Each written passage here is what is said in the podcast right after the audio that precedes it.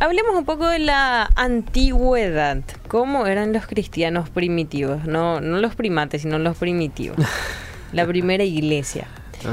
Esto lo sacamos de Más Impulso, quienes nos facilitan esta información y dice que la iglesia en los primeros siglos, los tres primeros siglos, fue perseguida.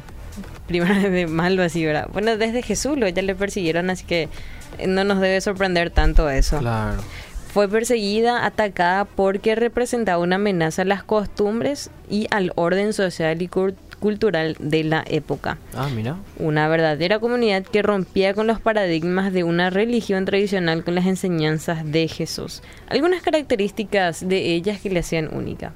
También el perdón y la reconciliación que eran era su antorcha, porque a pesar de las fuertes y salvajes represalias, que vivían por la persecución, ellos iban enseñando el perdón. Mira qué loco, ¿eh? Siendo que esto, eh, y es, esto es ilógico en una cultura en la que se esperaba muchísimo la venganza y los cristianos no respondían con la violencia, sino con el, con el perdón de Dios. Otra característica es la hospitalidad y ayuda especialmente con los pobres. El apoyo y la ayuda de los cristianos a los pobres sin importar su raza o religión era un hecho sin precedentes. Mientras llegan más enfermedades y plagas, los cristianos no huyeron de las ciudades, sino que se quedaron y cuidaron a los enfermos aún mientras su vida corría peligro. Y también se negaban a sí mismos.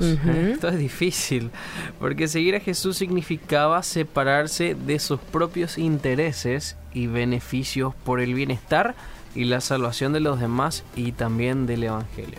Otra característica es la comunión constante entre ellos. Una familia basada en la doctrina de Cristo constantemente compartían en la comunidad y el amor fraternal. Se reunían con regularidad, normalmente en las casas unos de otros, para poder confraternizar, alabar y adorar juntos con un enfoque puro y sencillo dedicados a los demás. También la unidad especial y multirracial. Eh, todos los cristianos, ya sean esclavos, libres o de alta alcurnia, sin importar su raza y nacionalidad, eran iguales en Cristo y bien recibidos. Esto significaba un escándalo que eran de la sociedad romana, mientras tanto la comunidad cristiana crecía en número y sin discriminar absolutamente a nadie.